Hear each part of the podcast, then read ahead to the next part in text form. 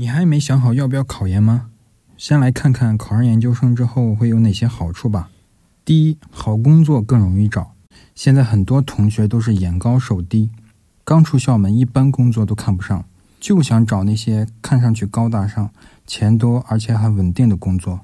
可是这些岗位都能看上你吗？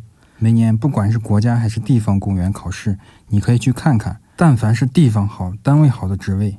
绝大多数它都是要求研究生学历起步，而且很多外资企业、研究院这些单位福利待遇好的岗位也都是只招研究生。所以说，单位越好，门槛也就越高。很多单位还真不是本科生想去就能去的。二，少走弯路，升职快。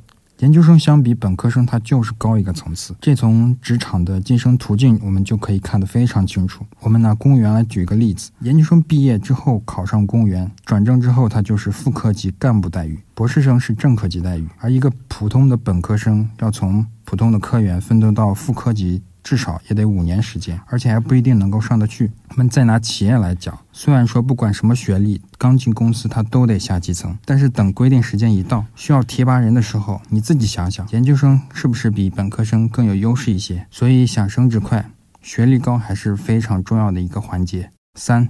工资收入拿得多，任何单位他在定工资的时候，研究生学历都会让你比本科生每个月多拿一些，少则数百，多则上千，一年积累下来，再怎么也不得有个几万元的差距。此外，读研除了这些外在的优势以外，还有很多内在的提升作用，是我们当下很难看到的，比如说专业素养的提高、综合能力的改变、思维方式的转变、视野的扩展，还有人脉的积累等等。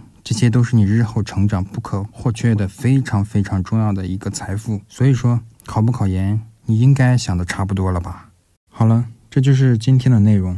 更多最新的考研动态和免费的考研资料，大家可以关注我的公众号“考研小助手”，直接在公众号搜索 “k a o y a n x z s” 就可以了。